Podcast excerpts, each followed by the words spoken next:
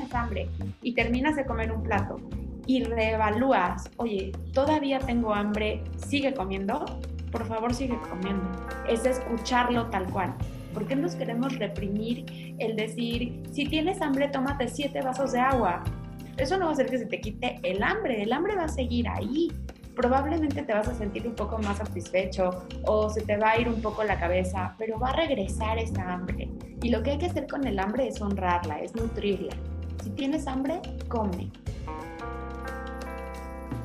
Esto es Benefit Lab Podcast, donde hablamos de temas de bienestar más allá de comer bien y hacer ejercicio. Cómo sentirte mejor en tu trabajo, lo que te da paz, te motiva y te hace sentir entusiasmada en las mañanas y a todas horas. Platicaremos con expertos y personas que nos inspiran de dónde venimos, a dónde vamos. No, no desde un lado hippie. Cómo enfrentar los retos diarios, qué hábitos seguir, cómo emprender, de quién rodearte y mejores prácticas para ser profesionistas y seres humanos excepcionales. Vaya, te compartimos esta nueva perspectiva donde el bienestar es una herramienta para gozar la vida. Porque sentirte al 100 es bien chingón. Episodio 24.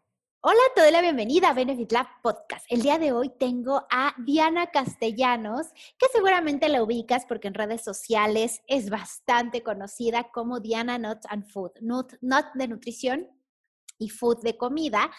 Ella, además de ser licenciada en dietética y nutrición por la Escuela de Dietética y Nutrición del ISTE, también estudió artes culinarias en el CESA, en el Centro de Estudios Superiores de San Ángel. Entonces, me encanta esta combinación de que es fanática de la cocina saludable, pero aparte de eso, por su background, crea recetas deliciosas. Me encanta todo lo que ha hecho Diana. Tiene consulta privada, además ha participado en programas de educación en salud y habilidades enfocadas en la prevención de obesidad, diabetes enfermedades cardiovasculares para niños eh, de preescolar y primaria.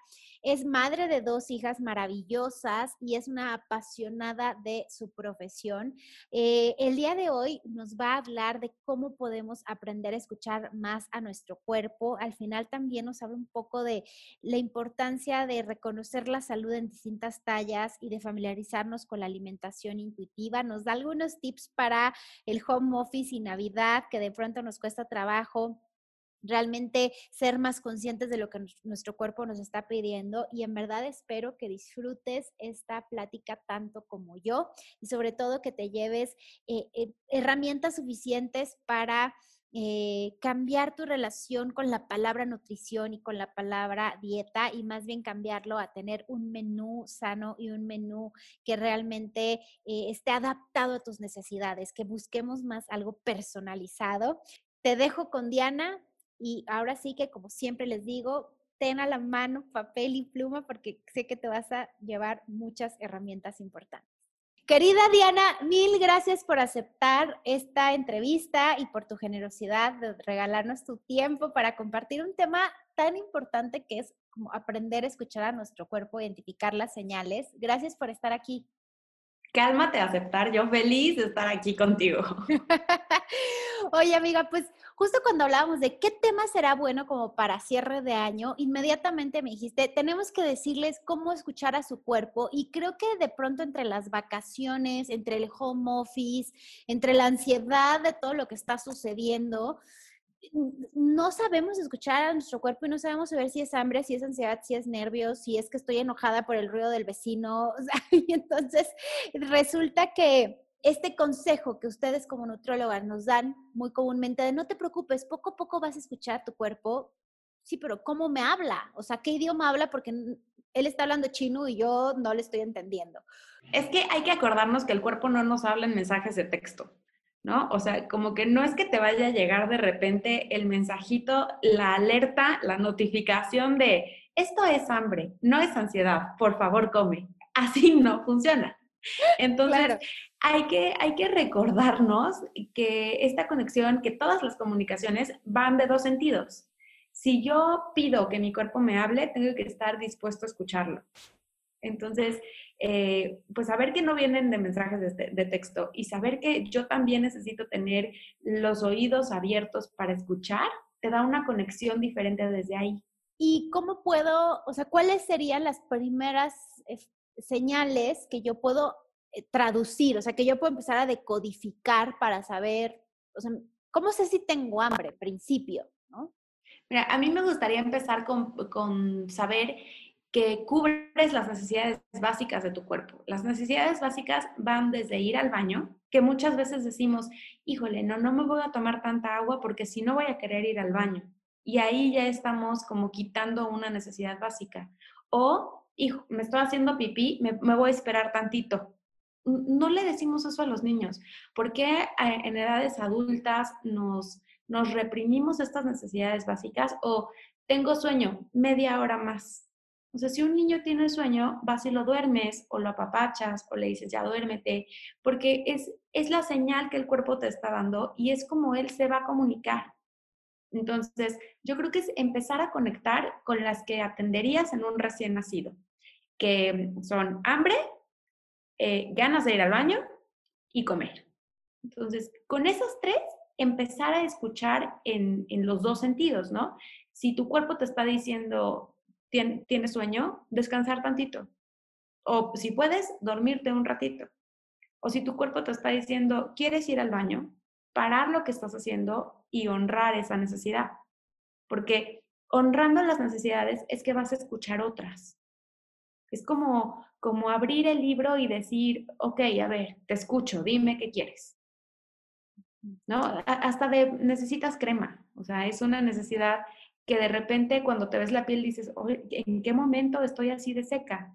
Bueno, eso también te está diciendo, no estás escuchando cuando tienes sed, no estás escuchando que necesitas un ratito para ti, no estás escuchando que necesitas ponerte crema, no estás escuchando que necesitas tocarte. Entonces, esas necesidades van y vienen todo el día, pero las reprimimos o no las hacemos consciente, ¿no? Pero le decimos como, a ver, espérame tantito, ahorita no porque tengo otra prioridad. Y saber que para atender las prioridades que la vida nos pone, primero nos tenemos que atender a nosotros, esa es la verdadera prioridad.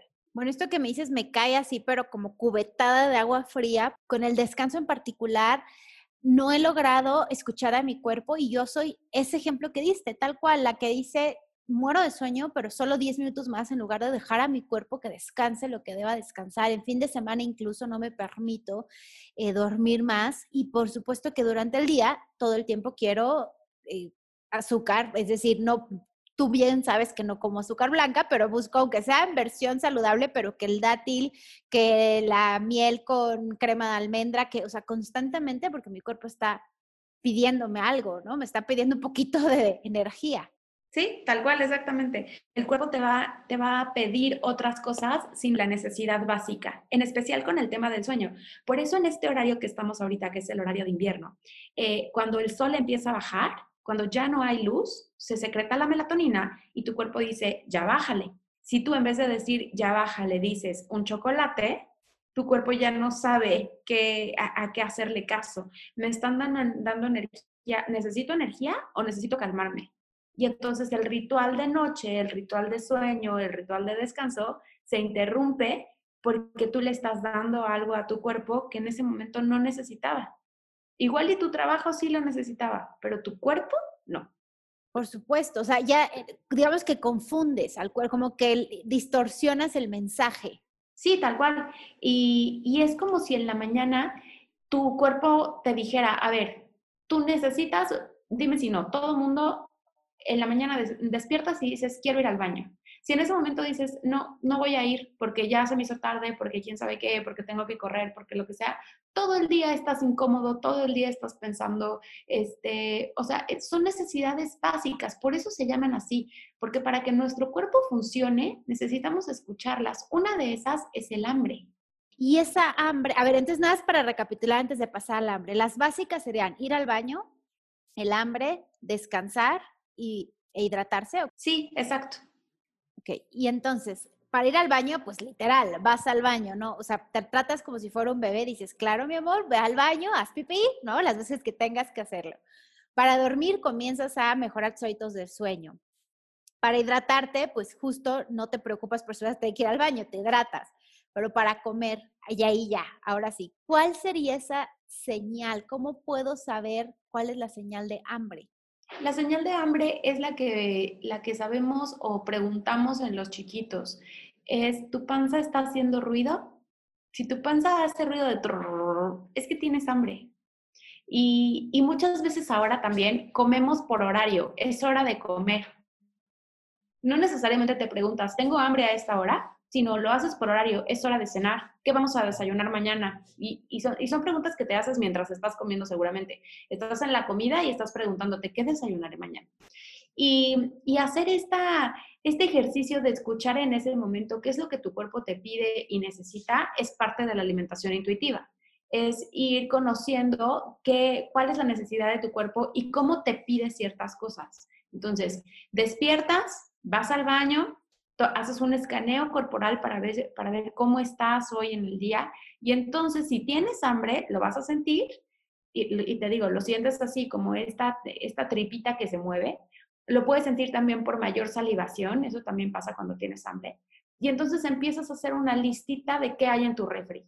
Se me antoja algo salado, se me antoja algo dulce, qué tanta energía tengo hoy, y a partir de eso te puedes ir escuchando y puede haber una comunicación mucho más centrada en tu cuerpo. A ver, ahorita que mencionaste lo de se me antoja algo dulce, se me antoja algo salado y digamos como que los horarios, yo, por ejemplo, te puedo decir que despierto y casi, casi, ya, ahora ya he aprendido a no hacerlo, pero por años, antes de decir gracias que desperté, decía que desayuno. O sea, porque lo primero ya era de una vez visualizar que iba a desayunar y siempre prefiero desayunar cosas dulces. Como que me sucede que no sé si sea algo que yo me inventé, pero si no le doy algo dulce en la mañana a mi cuerpo, fruta, un smoothie dulce, lo que, un pan con crema de almendras y miel es como si se lo debiera todo el día, entonces tengo más antojos de cosas dulces. Pero hay personas que dicen, no, yo desayuno salado y yo desayuno a las 12 del día. O sea, ahí, ¿cuál es la regla? O sea, ¿cómo, como que antes el nutrólogo te decía a las 8, te, y lo que acabas de mencionar, a las 8 desayunas, a las 2 comes, a las 5 un snack, a las 8 cenas.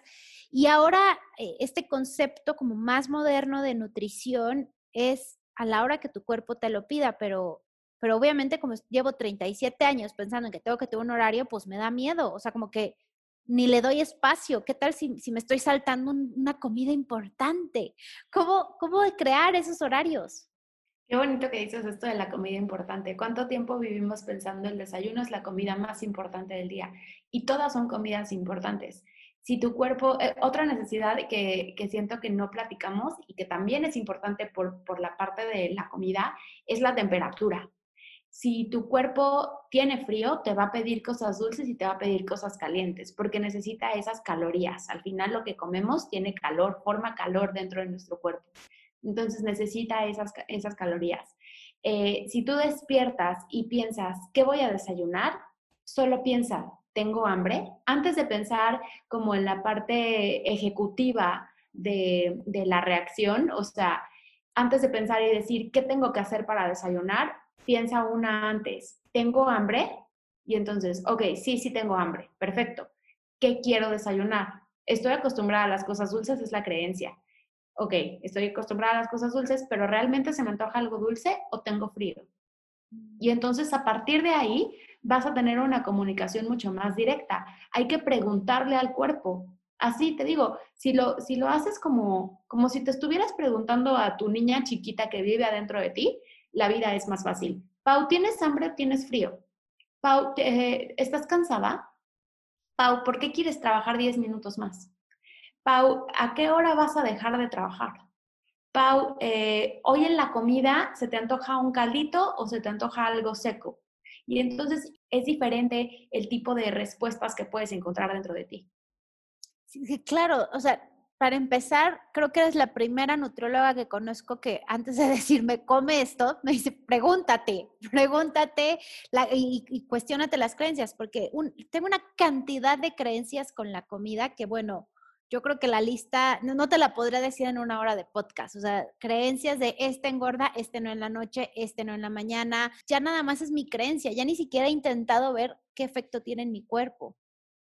Sí, yo creo que a muchas nos pasa. O sea, yo creo que la mayoría de las que estudiamos nutrición nos pasó algo que tiene que ver con la comida, con lo que, con lo que sentimos, con eh, cuál fue nuestra relación al principio. Y creo que poco a poco la nutrición, eh, sí, me atrevería a decir hasta mundialmente, se está moviendo a ver las necesidades del cuerpo, a respetar lo que necesitamos, a ver cómo te sientes probando diferentes cosas, porque al final esa es como una verdadera conexión contigo, no el pensar eh, la miel es la muerte o comer fruta en la noche es terrible. Tu cuerpo no te dice, híjole Diana, son las 8, ¿eh? Estas fresas ya se van a ir directo a la cadera derecha. Así no funciona. El cuerpo dice, esto, esto es un hidrato de carbono, en el día ya comió suficientes, mándalo a grasa porque ya no tenemos que hacer con él. Ok, entonces lo transforma, pasa por el hígado, hace una serie de, de justo, trabaja el metabolismo de ciertos, de ciertos macronutrientes para guardarlo o para utilizarlo. Pero tu cuerpo no dice, estas fresas ya se las comió y son las seis. O sea, e, esto no va aquí. Así no funciona. Y, o sea, justo lo que me hablas me hace pensar que ese modelo en el que llegabas y te decían, Paulina, 37 años, 1,63, mujer, y casi, casi que me daban una dieta que muy probablemente si después de mí había una persona, mujer, de la misma estatura, le iban a dar eso mismo, ¿no? O sea, y de la misma edad. Eh, como que ahora más bien es algo personalizado, o sea, algo de dependiendo a qué hora te da hambre, dependiendo cuál es la necesidad que tienes en la mañana, dependiendo, hay personas que yo no sé cómo le hacen, pero apenas se duermen y casi parece, parecen un calentador, ¿no? O sea, como que eh, su temperatura sube. En lo personal, yo me duermo y mi temperatura baja inmediatamente. Em, casi, casi todo el mundo baja la temperatura al comer, eh, digo, al comer y al dormir, porque tu cuerpo no está utilizando como toda la energía en moverte. Entonces baja la temperatura para que puedas, eh, de, hecho por eso uno de, de, los rituales de higiene de sueño es dormir a una temperatura más bajita, porque duermes mejor. Eh, tu cuerpo está utilizando todos sus recursos y todo, toda la energía que guardó en el día en procesos mentales muchas veces. Eh, y digestivos también. Entonces toda la sangre se va ahí, se va al cerebro y se va al intestino. Entonces por eso, por eso sientes que, que te baja la temperatura de dormir. A todos nos pasa. Pero entonces, ¿cómo sería este nuevo formato en el que ya no llego a consulta y entonces es mi edad, mi estatura y porque soy mujer me dan la misma dieta? O sea, ¿cuáles serían las preguntas que tendría que hacerme mi nutricionista o que tú haces a tus pacientes para empezarlos a llevar a esto que le llamaste alimentación intuitiva y a escuchar esas señales?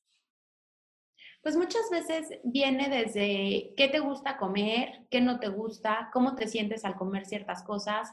Es devolverte el poder de que tú eres el experto en tu cuerpo, no yo. Yo puedo decirte eh, qué alimentos combinados pueden ser una, una reacción saludable, te puedo decir qué de lo que estás comiendo durante todo el día yo lo movería de un lado o cuánta agua puede necesitar tu cuerpo, porque para esto tenemos estas fórmulas, ¿no? O sea, como dices, antes hacíamos esto de cuánto pesa, cuánto mide, cuántos años tiene actividad física, me daba un número, este número es la, el metabolismo basal que necesita esta persona, cuántas calorías necesita para vivir, y luego las ordenábamos en un menú. Esto también se puede seguir haciendo siempre y cuando sea como en una parte respetuosa y en comunicación con el paciente. Si yo le pregunto, oye, ¿te gustaría que te hiciera un menú? Sí, ok, vamos a hacerlo juntos. No es un tema de, pues a mí me gusta el pudín de chía y eso te mando. Entonces, hacer esto en comunicación con el paciente, viendo cuáles son sus necesidades, cómo se siente al comer esto. Eh, por ejemplo, a mí, Diana, me cae muy mal el pepino.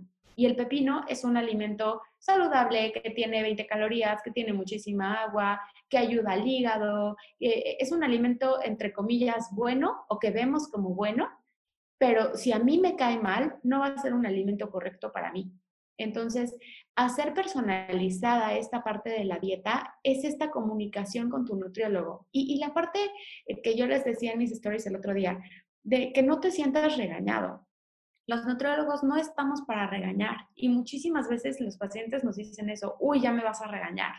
No, mi chamba no es esa. Mi chamba es hacerte conectar con tu cuerpo, es entender cómo te sientes mejor, es eh, aprender de tu cuerpo, porque puede ser que haya algún otro paciente por ahí que viva lo mismo que tú, y es darte las herramientas para que comiendo te sientas increíble. O sea, esa es mi chamba. Pero justo creo que esa es tu chamba, pero la chamba de nosotros entonces sería antes de llegar contigo empezar a justo saber qué me cae bien y qué me cae mal, porque por ejemplo tú ahorita tienes súper claro qué es el pepino, pero yo creo que muchos no, ni siquiera sabemos nosotros mismos, no nos han enseñado a ver esto me cae mal, esto me inflama, esto no me inflama, cuál es la combinación, o sea, hay una chamba previa entonces, ¿no? Pues puede ser previa si el paciente ya viene preparado, que casi nunca. Más bien es parte de la, de, la consulta ver en qué momento de tu vida te sentiste bien en, en cierto, con ciertos alimentos o qué rutina te cae bien y los pacientes te lo dicen, ¿eh? O sea, ay, Diana, a mí no me mandes nada de cenar porque me cae muy pesado. Ok, y ya intentaste cenar entonces esto, a ver, déjame intentarlo y veo cómo me siento. O, eh, ay, Diana, es que yo en la mañana tengo que correr al baño, o en la mañana casi no me da hambre, o eh, esta es una de las preguntas que yo hago muchísimo en consulta. ¿A qué hora del día es donde más hambre tienes? Muchas veces ni siquiera es la hora de la comida. A mí, por ejemplo, sí es en el desayuno. Yo ya sé que, dormir y dejar 12 horas entre mi cena y mi desayuno me cae muy bien. Si dejo 18 me siento mal, que esto sería como un ayuno intermitente. Entonces, no todo es para todos, pero hay que estar dispuesto a probarlo para ver qué es para ti y qué no. Hay gente que no se siente bien con esto, hay gente que no se siente bien comiendo carbohidratos refinados, hay gente que se siente increíble, eh, hay gente que le caen bien los lácteos, hay gente que no. Entonces, creo que ir definiendo que no todos somos iguales y que una dieta no debe ser la misma para todos. Y creo que dejar de juzgar al que tenemos junto también es importante, porque muchas veces un paciente me puede llegar a decir, es que en la tarde no sabes qué paz me da comerme un chocolate. Ok, lo anotamos dentro de tu dieta porque no hay alimentos buenos ni malos. Te digo que el chocolate eh, tiene mejor calidad, tiene más antioxidantes, lo que sea, pero si tu cuñada o tu vecina llega y te dice, no que estabas a dieta, ¿por qué te estás comiendo el chocolate? Pierdes conexión con tu cuerpo.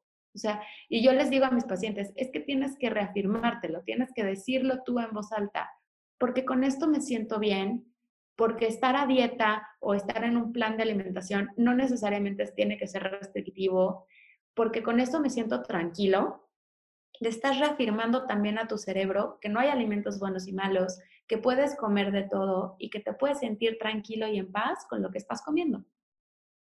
Y resulta que cuando te sientes tranquilo y en paz con lo que estás comiendo, tu cuerpo empieza a dar resultados, ¿no? O sea, de alguna forma, yo a partir de que las conocí a ti, a Victoria, a, eh, o sea, como a tantas eh, expertas en nutrición y que le empecé a perder el miedo a la comida, no estar a dieta ha sido mi mayor fórmula para mantenerme en mi peso. Es increíble, pero estuve años a dieta, por lo que sabes de mi mamá, que ella vivió a dieta toda su vida. Y ahora que llevo estos años sin estar a dieta, me mantengo en mi peso. Sí, porque, o sea, metabólicamente generas menos hormonas de estrés. Y las hormonas de estrés estamos hechos para que si tu cuerpo siente algún peligro o siente que no está tranquilo o siente que puede haber algún daño, lo que hace es guardar y la manera de guardar, guardamos en forma de grasa, porque tu cuerpo no sabe cuándo vas a necesitar ese boom de energía. Al sentirte tranquilo, al dormir bien, al cubrir tus necesidades básicas, tu cuerpo está tranquilo y va a reaccionar acorde. Entonces vas a tener un peso sano. ¿Y cómo le llamamos? O sea, si quisiéramos quitar la palabra dieta del vocabulario, ¿qué, ¿cuál sería la otra forma de llamarle a, a, ese plan? ¿O cómo, cómo, le llamaríamos? Porque en algún libro leí hace unos años que decía, la palabra diet es espantosa porque solo en el diet viene, dice die, dice morir, ¿no? Está muy, digamos, ya dramático, pero cuando lo escuché fue como, claro, ¿no? O sea, te están diciendo desde el inicio Die. Em, y te sientes así, ¿no? Sientes que te mueres por los demás alimentos, sientes que te mueres de antojo, que, o sea, todo lo que normalmente no lo quieres solo porque no lo puedes, ahí está, ¿no? ¿Cuál si nos queremos deshacer de esa palabra del vocabulario, cuál sería una más adecuada? Yo creo que, o sea, diario tienes que hacer una dieta, pero diario tienes que hacer un menú. ¿Qué, qué se te antoja? O sea, ¿para qué lado tu cuerpo se está yendo? Es como si diario estuvieras en un restaurante y dices, ay, ¿qué se me antoja? Estás conectando un poquito más contigo, con tu sam, con qué necesitas. Y creo que también la parte de ver qué tanto quieres comer es importante. Puede ser eh, que ahora que viene Navidad y te mueres de ganas por comer pasta, te sirvas un poco y cuando te la termines digas, híjole, con esto fue suficiente. Y también saber cuánto es suficiente y cuánto estás comiendo porque ya, o sea, por, la ansiedad de comértelo, es, es, importante verlo con los ojos abiertos. Este, ¿Estoy comiendo esto porque se me antoja y porque es lo que quiero? ¿O estoy comiendo porque hace muchísimo que estaba restringida de este alimento? A ver, ahí mencionaste Navidad y otra vez un foquito rojo sentí que me hablaste así de ¡pau! Porque creo que la onda de Navidad es que en lo personal eh, me cuesta trabajo identificar cuándo ya estoy satisfecha porque hay tantos platillos y ahorita que ya todos los encuentro en versión, o sea, un par de años para acá, las Navidades se han vuelto otra vez muy divertidas porque ya hay versión vegetal de casi todo, ¿no? O sea, ya hay el bacalao, pero que no tiene pescado, pero que sabe delicioso, pero que el romerito que ya no le ponen camarón. Entonces ahora resulta que puedo el pavo, pero que el pavo ahora es de tofu y no sé qué y sabe espectacular. Entonces como que estoy retomando, el regulador de hambre se me está distorsionando. ¿Cómo sabes de ya estoy satisfecho? Cuando llega la Navidad, cada bocado te tiene que saber a 10 si ese bocado te sabe a cinco, si ese bocado en el momento en el que te lo metes a la boca dices, híjole, ya no puedo más, pero ahora, pero ahora me lo acabo, tienes que dejar de comer. Es como si tuvieras un, un termómetro de hambre y un termómetro de saciedad. Tienes que empezar a comer cuando tu hambre está como en un 4, o sea, que no te puedes comer un león, pero que dices, ah, ok, en este momento puedo comer, ahí hay que comer. Y tienes que parar cuando tu cuerpo dice, ok, es suficiente, ya lo probé, estuvo muy rico, pero ya el próximo bocado no me va a saber delicioso. Y siento que lo sabemos, o sea, dentro de ti sabes, ese última, esa última rebanada de chocolate ya no era necesaria, ¿no? Eh, lo decimos mucho en reuniones sociales y de chiste, pero esa última cuba fue la que me emborrachó. O sea, no, justo tienes que saber en qué momento parar y para eso te tienes que estar escuchando todo el tiempo. Todo el tiempo los alimentos tienen que cumplir tus expectativas de lo más delicioso que has probado en el mundo. Así te debes de saber cada vez que comes. Mi mamá se muere de risa porque cada vez que, yo como algo que me gusta, hago el sonidito de mmm. Y si algo no me gusta, no lo hago. Entonces, ¿por qué estamos comiendo cosas que no nos encantan? Por el trámite de comer. Entonces, no estoy escuchando a mi cuerpo. O sea, realmente la clave sería en el primer bocado, o sea, masticarlo lento y, saber si viene ese mmm. Y si no viene ese mmm, muy probablemente no es el alimento o cómo. Exacto, tal cual. O sea, si este pavo que, yo tengo en la cabeza, que sé cómo sabe, que sé cómo cruje, que sé lo jugoso que está, que está calientito, y en el momento en el que yo lo meto a mi boca, está frío, está medio chiclosito, y no es lo que yo me tenía en la cabeza, ¿por qué me lo estoy comiendo? Entonces, evaluarlo.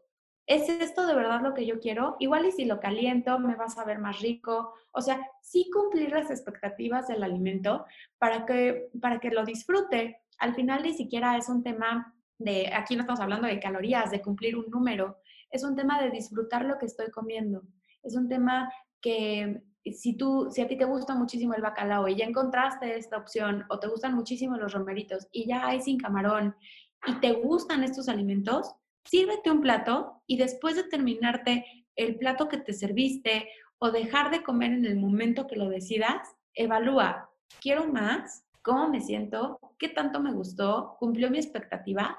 O sea, sí es estártelo preguntando y no tienes que hacer una pausa y que nadie me hable esta Navidad porque estoy haciendo mi checklist de la comida, ¿no? Pero sí evaluártelo, o sea, de verdad preguntarte cómo estoy comiendo. Y, si vas a comer con alguien, nota cómo comen de junto, porque lo hacemos tan en automático de ya rápido, órale, córrele, que no estamos teniendo este momento mindful de disfrutar lo que estamos comiendo. Y es como nuestro cerebro sabe que estamos comiendo, porque estamos teniendo esa actividad. Ya comemos haciendo mil cosas y hay que comer disfrutando lo que estamos comiendo. ¿Y qué onda con los antojos, Diana? O sea, porque de pronto la cuestión, no solo en Navidad, sino también ahorita muchos que trabajamos desde casa, suceden antojos porque la cocina está cerca o suceden antojos porque justo es el alimento que te esperaste un año, ¿no? Para, para volverlo a ver enfrente de ti. ¿Cómo haces para interpretar esos antojos y también para hacerlo mindful? Porque suena bien bonito en teoría, pero creo que en la práctica pues estás en el acelere entre llamada y llamada, te paras y comes lo que es, porque estamos muy cerca de la cocina. Pero ahí igual es, el tema de la pregunta, es, es preguntarte, a ver, ¿tengo, ¿tengo ganas de irme a comer algo o ya estoy cansada y estoy aburrida? O eh, realmente lo que quiero comer el día de hoy es esto o es lo que estoy comiendo porque ya no hay de otra y me muero de hambre. Entonces no hubo una preparación previa al alimento. Eh, los antojos vienen cuando no estamos escuchando alguna necesidad básica. Y te digo, puede ser hasta necesidad de apapacho. O sea, no encuentro nada, voy y me como tres donas. Voy a encontrar ese apapacho porque en alguna creencia de mi vida, cuando yo estaba triste, mi mamá me dio una dona. Y yo entonces puse en un cajoncito de mi mente donas igual a apapacho, ¿no? Entonces, los antojos vienen de, de estas acciones desesperadas por encontrar lo que no estoy dándole a mi cuerpo. Cuando tenemos como muchísimos antojos de cosas que crujan, de, ay, es que quiero algo, algo que me haga como, como esta sensación de crush, es porque estoy aburrido. Y entonces tal vez lo que necesito es leer una novela que me pique, ver una serie en donde esté ahí metidísima, que mi cabeza no se vaya hacia lo soluciono con comida, ¿no? No necesariamente la solución a lo que estoy buscando está en la cocina. Ok, me encanta. O sea, me está, mientras más hablas, más me está gustando esta onda de escuchar al cuerpo. ¿Cuáles son, o sea, si tuviera que resumir, así como al inicio nos, nos, dijiste, bueno, estas necesidades básicas, la temperatura, la hidratación, el descanso, ir al baño y comer, ¿cuáles serían entonces las señales que yo voy a tener claras? Hablamos de que si el estómago me está como haciendo ruidito, esa es una, ¿no? Y las otras, mm, como que me has hablado más de las preguntas que hacer, pero físicamente, ¿cómo se siente? Físicamente puede ser mayor salivación, puede ser que te sientas bajito de energía, puede ser que te suene la panza, puede ser que estés pensando en comida. Esas son señales de hambre. Las señales de sed, mucha salivación, eh, que de repente sientas como que te cuesta trabajo hablar.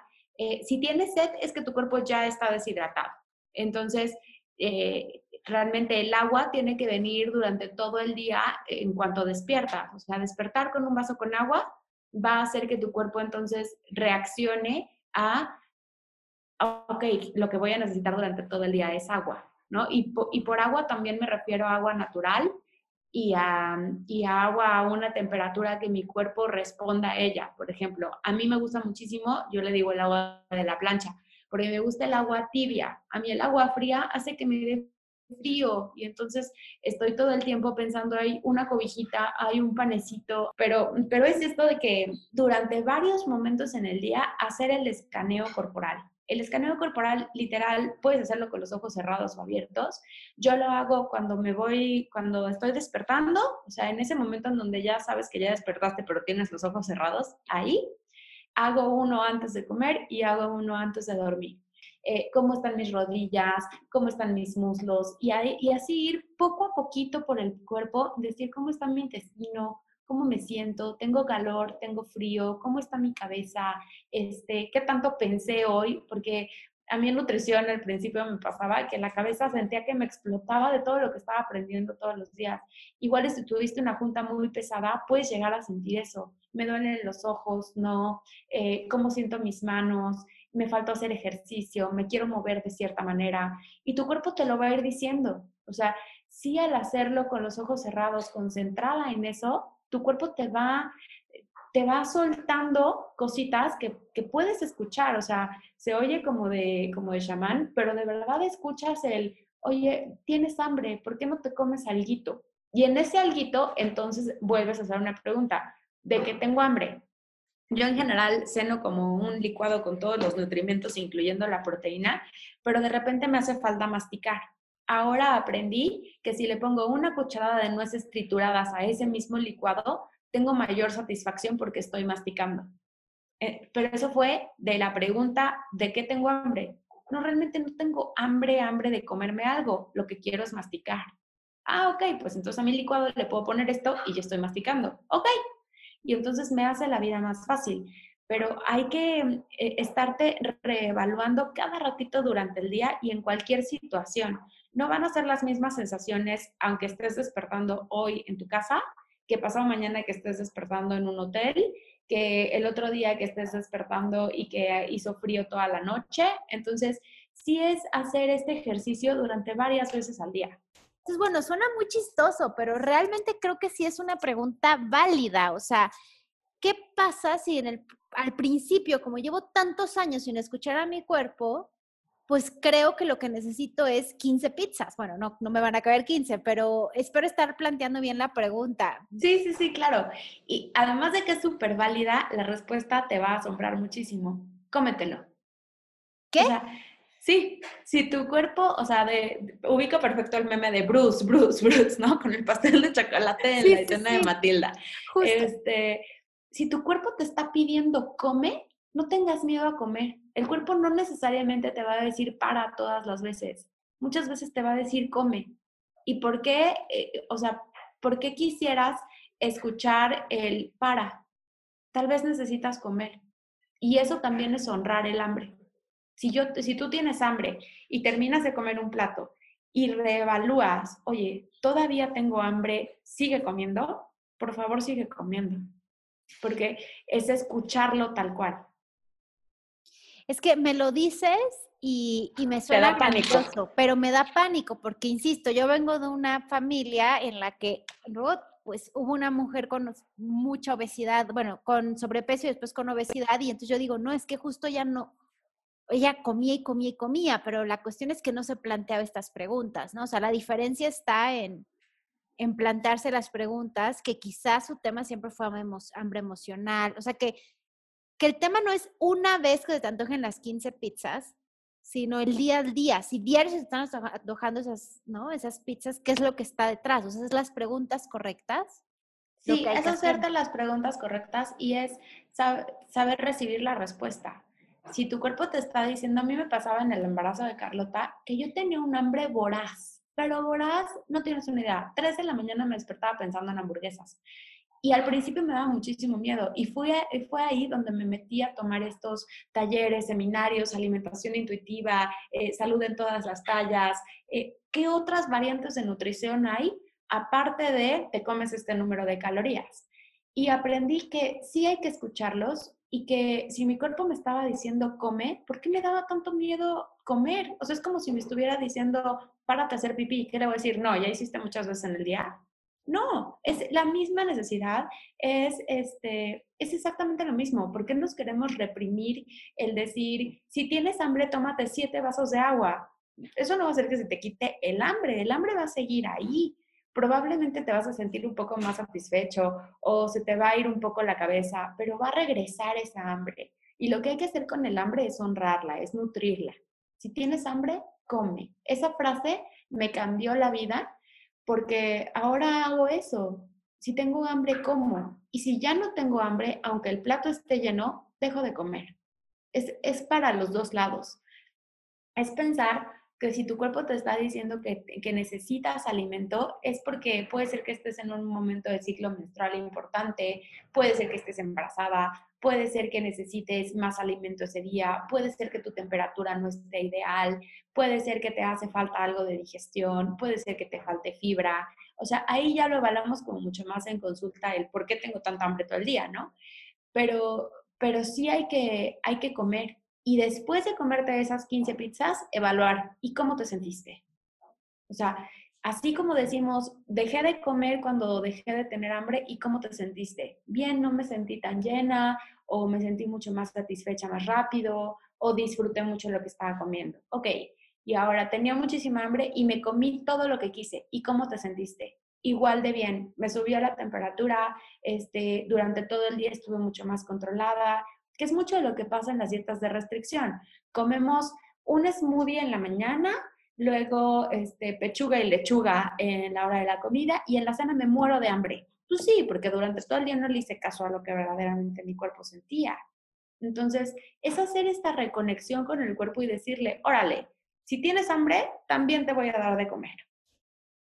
¿Cómo le pierdo el miedo a la comida, Diana? Porque creo que, o sea, lo que me estás diciendo me hace perfecto clic. Y entonces entiendo muy bien ahora que te escucho que el tema de no te tienes que acabar lo del plato, aunque de chiquito te hayan hecho creer que te tenías que acabar todo lo que está en el plato, tienes que revaluar. Perfecto, lo entiendo. Pero en el fondo, sigue existiendo miedo a algunos alimentos, a sobrepasar, o sea, me lo dices y siento bonito, pero miedo. O sea, ay, qué padre, si tienes hambre, come, pero ay, qué miedo si me paso, qué miedo, porque también es, viene una creencia de si como más pasta o si un día rompo la dieta, que, insisto, llevo mucho sin estar una dieta restrictiva, pero si un día me doy tres tamales, entonces voy a engordar. ¿Cómo pierdes, cómo haces que tus pacientes pierdan ese miedo? ¿Cuáles serían esas claves para comenzar a perderle el miedo a este permiso, digamos, que te está dando tu nutricionista de si tienes hambre? Come. Yo creo que lo primero es eh, como no adelantarte, ¿no? Con esta, con esta frase que me acabas de decir me encantó. Eh, ¿Y qué pasa si me como tres tamales? ¿Ya te los comiste? Primero ir, ir paso a paso ir diciendo, a ver, me voy a comer este tamal. Si tengo hambre, sé que me lo puedo comer, pero voy a ver cómo me siento. Ok, entonces me voy comiendo el tamal, voy a la mitad del tamal, todavía me sabe a 10, me lo acabo. Me lo acabo y me pregunto, ¿todavía tengo hambre? Sí, ok. ¿Quiero otro tamal? Sí, ok. Y así durante todo el proceso. Es permitirte comértelo, es eh, tener exposición a los alimentos que creas que no puedes parar de comer. Porque estoy segura que con los ejercicios que normalmente hacemos para, para como desbloquear estas creencias, puedes parar de comer. Es el miedo, el, e, e, el miedo tal cual es no voy a poder parar, ¿no? Una vez que yo le abra la puerta al hambre y le diga, órale, vamos a entrarle con lo que tú quieras, no voy a poder parar de comer tamales y va a haber un momento en donde solito tu cuerpo, y lo vas a escuchar, te va a decir, es suficiente. Y entonces esa creencia que tenía una bola de nieve gigante, que llevabas años diciéndote es que si me como un tamal se me va a ir a la cadera derecha, va a desaparecer. Y vas a decir, ahora cuando coma tamal, me lo voy a comer pensando, me puedo comer otro, pero si no quiero, también puedo parar.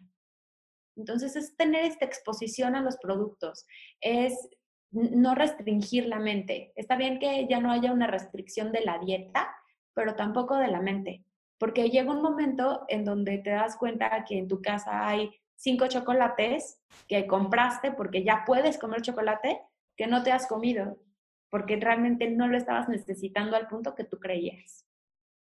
Me lo dices y ahora sí como honrando tus enseñanzas me da paz mental escucharte. No, a ver, que digo, claro, soy yo que me dedico a bienestar y que llevo todo este tiempo sin dietas, todavía tengo un montón de miedo a ciertos alimentos, todavía tengo muchas creencias ahí erróneas y me estás explicando y así escucho como música en los oídos de, de atreverme, de atreverme a, ahora que ya hay tamales veganos y que me fascina, ¿no? Como de tantos años no lo comí porque la manteca me inflamaba y me hace sentir fatal eh, a probarlo, experimentarlo sin miedo, que creo que esa es la diferencia. Y ahorita mencionaste un término que me acuerdo que me explicaste en una entrevista que te hice para las alumnas de Workplace Wellness, pero que me gustaría que lo compartamos también con la audiencia del podcast y es salud en todas las tallas. Dijiste, con el, con el embarazo de Carlota empecé a estudiar alimentación intuitiva y esto de salud en todas las tallas, ¿qué es? Salud en todas las tallas es una nueva, es un nuevo tratamiento de alguna manera eh, para pacientes que están listos para llegar ahí, yo diría, en donde no nos preocupamos por el número que salga en la báscula, no nos preocupamos por la talla, no nos preocupamos por el tipo de cuerpo. También puede involucrar como la parte bioquímica, que todos tus estudios estén bien, que esto, pero no es una consecuencia de sobrepeso y obesidad, porque en salud en todas las tallas sabemos que, que obesidad no es causalidad. Entonces, puede ser uno de los factores de una enfermedad, pero no necesariamente es la causa, ¿no? Que muchas veces lo vemos como es la causa número uno. Y también hay flacos que están desnutridos y también hay flacos que tienen anemia. Y no necesariamente estamos basándonos en su peso para decir que tienes una enfermedad o no. Entonces, eh, es, una nueva, es una nueva dinámica, yo creo que ya muchos vamos hacia allá. Y también la parte de alimentación intuitiva es respetar a tu cuerpo, respetar que tú eres eh, pues quien más conoce eh, las sensaciones de su cuerpo y volver, devolverte el poder de, de decisión acerca de tu alimentación, ¿no? Eh, y la combinación de salud en todas las tallas y alimentación intuitiva te lleva a una consulta en donde puedes o no tener menú, pero siempre puedes reevaluarte el cómo te sentiste después de hacer algo que hace mucho que no hacías. Y es una consulta muy liberadora, es un tipo de alimentación muy tranquilo, donde justo lo que oyes es esto, ¿no? Que, me dices, es paz mental, es quitar de la creencia que eh, sí, yo puedo trabajar en bienestar, eh, pero si subo dos kilos, tampoco pasa nada. Eh, no, no por eso me va a causar otra cosa o no por eso eh, voy a dejar de tener clientes o es, es, ir cambiando un poco como estos paradigmas de tengo que ser de cierta manera porque me dedico a esto. Yo lo veo mucho con mi papá, que es doctor y cuando se enferma le dicen, pero ¿cómo si es doctor? Pero también somos humanos. Y entonces es volver una dinámica y un tratamiento mucho más humano a los pacientes que solo por un número. Creo que da para otro episodio que te tengo que invitar, que es las exigencias que nos ponemos, ¿no? Como de el deber, o sea, yo tengo que, que ser disciplinada, no me puedo parar tarde, tengo que todas las cosas del deber porque me dedico a llevar hábitos a empresas. Y tú que eres nutróloga, a lo mejor en algún momento tuviste también, ¿no? Como muchas... Eh, pues creencias de, cómo debía ser tú y cómo debía ser tu entorno para entonces validar tu, trabajo. Creo que ese es un tema sasasasasaso y el ejemplo que diste del doctor hace todo el sentido. Se nos olvida que hay humanos atrás de ese profesionista y, que se enferme un día de ninguna manera, digamos que invalida su capacidad para curarte como doctor. Exacto, o sea, e, esta parte del perfeccionismo en temas de salud lo llevamos mucho al peso y al cómo se ve, ¿no? Yo tenía pacientes que cuando empecé con el tema de las redes sociales, cuando llegaban a mi consultorio me decían, ay, te imaginaba más, ponle lo que tú quieras, flaca, gorda, alta, chaparra, lo que tú quieras. Y mi cerebro es el mismo sin importar el número, sin importar la talla, sin importar qué desayuno hoy en la mañana. Que yo lleve una alimentación saludable porque me gusta, que haga actividad física porque me gusta cómo se siente, que, mm, y que trate de que alrededor de mí, eh, mi hija, mi esposo, este, mi familia, trate de comer de alguna manera, es otra cosa, pero es porque ya sé cómo se siente comer así, ¿no? Ya sé que si me como un plátano en la noche no me va a pasar nada. Y es todos los días, de verdad, todos los días, ir derribando creencias, miedos, estigmas, eh, y saber que la verdadera, la verdadera Diana, que es o no nutrióloga, es la que decide si quiere comer algo o no. No es nada más la profesionista, no es nada más el número que está en la báscula, no es nada más eh, la talla de los jeans cuando tenía 15 años. Es evaluar quién soy en este momento y cómo me siento a gusto conmigo. Ay, te adoro. Es que esto que acabas de decir, bueno, no, no sabes, lo, lo, lo necesitaba escuchar tal cual, de verdad. Es, es lo que necesitaba escuchar el día de hoy. Diana, y para cerrar, y porque también sé que el tiempo está en nuestra contra con la siesta de Jimena y de Carlota, eh, ¿cuáles serían las tres claves que podríamos tener o llevarnos para escuchar a nuestro cuerpo, familiarizarnos más con esto que tanto nos recomiendan eh, ustedes, eh, nutriólogas, de, de, entender qué es lo que te está diciendo? pensando en cierre de año y pensando en home office, o sea, ¿cuáles serían? Ya nos dijiste sí, que suene, etcétera, ¿no? Pero ¿cuáles son esas tres claves que tengo que estar bien, bien pendiente, bien alerta en estos momentos en los que de pronto se nos va la mano? Yo creo que eh, la primera sería hacer un escaneo corporal en cualquier minuto que puedas. O sea, literal, si estás en el baño, por favor, cierra los ojos y evalúa cómo te sientes. Cuando te estás bañando también es una muy buena opción. Eh, en vez de hacer listas de todo lo que tienes que hacer, haz una lista de tu cuerpo, evalúa cómo te sientes eh, estar dispuesto a escuchar respuestas que no te esperabas. Puede ser que tu cuerpo te diga, por favor, hoy apaga la compu y mañana ya eh, empiezas otro día o agenda tu comida, así como agenda citas importantes, agenda que este tiempo es para ti, o sea, y anótalo así, en tu agenda, en tu, en tu calendario, tiempo para mí y respétalo. Eh, y yo creo que la tercera sería, date tiempo. No todo es rápido, no al escuchar a tu cuerpo significa que mañana a las 5 de la tarde tu cuerpo te va a mandar un mensajito de voz y te va a decir, hoy lo que necesitas es cenar tal, ¿no? Date tiempo para que estas prácticas de verdad resuenen en tu, en tu cabeza, en tu corazón, en tu intestino y que no nada más se queden, híjole, no, pues es que, o sea, Diana dice que me escuche y yo no escuché nada, entonces ya voy a seguir con mi vida como era, porque sí toma tiempo, así como tomó tiempo ir poco a poquito a, que lleves 20 días haciendo ejercicio y ahorita ya es un hábito, eh, toma tiempo escucharte y toma tiempo eh, y toma mucho valor decirle a la gente también eso. Oye, nos podemos ver a una cita a las 7 de la mañana y al principio estoy segura que, que dices cosas como, sí, sí puedo y ahí al rato veo qué hora desayuno. Y al decir, no, fíjate que es ahora desayuno y decirlo así, estás honrando cosas, estás diciéndole a tu cuerpo, tú eres más importante que cualquier cosa. Para que puedas trabajar necesitas un cuerpo fuerte, necesitas una mente despejada y para eso necesitas darte el tiempo para escucharte. Claro, y comenzar a tener horarios no negociables. Ese ejemplo que diste ahí me pasaba todo el tiempo. O sea, yo aceptaba reuniones que me incomodaban mucho en la mañana y que me impedían hacer ejercicio, meditar, hasta que quité la posibilidad, o sea, lo bloqueé. En mi agenda, lo que acabas de decir, eso yo lo llevo haciendo año y medio en el que vas a ver a qué hora pasa Ramona, a qué hora es mi desayuno, a qué hora hago ejercicio, a qué hora medito, y está bloqueado. Hay unas excepciones, por supuesto, que la plática en no sé dónde, que está dos horas y que es una sola y mil personas y es el evento del año, claro, pero son las excepciones. Entonces creo que esta, este último consejo me, me parece que es una muy buena resolución también de, o un buen propósito del nuevo año, o sea, empezar por agendar los espacios para ti.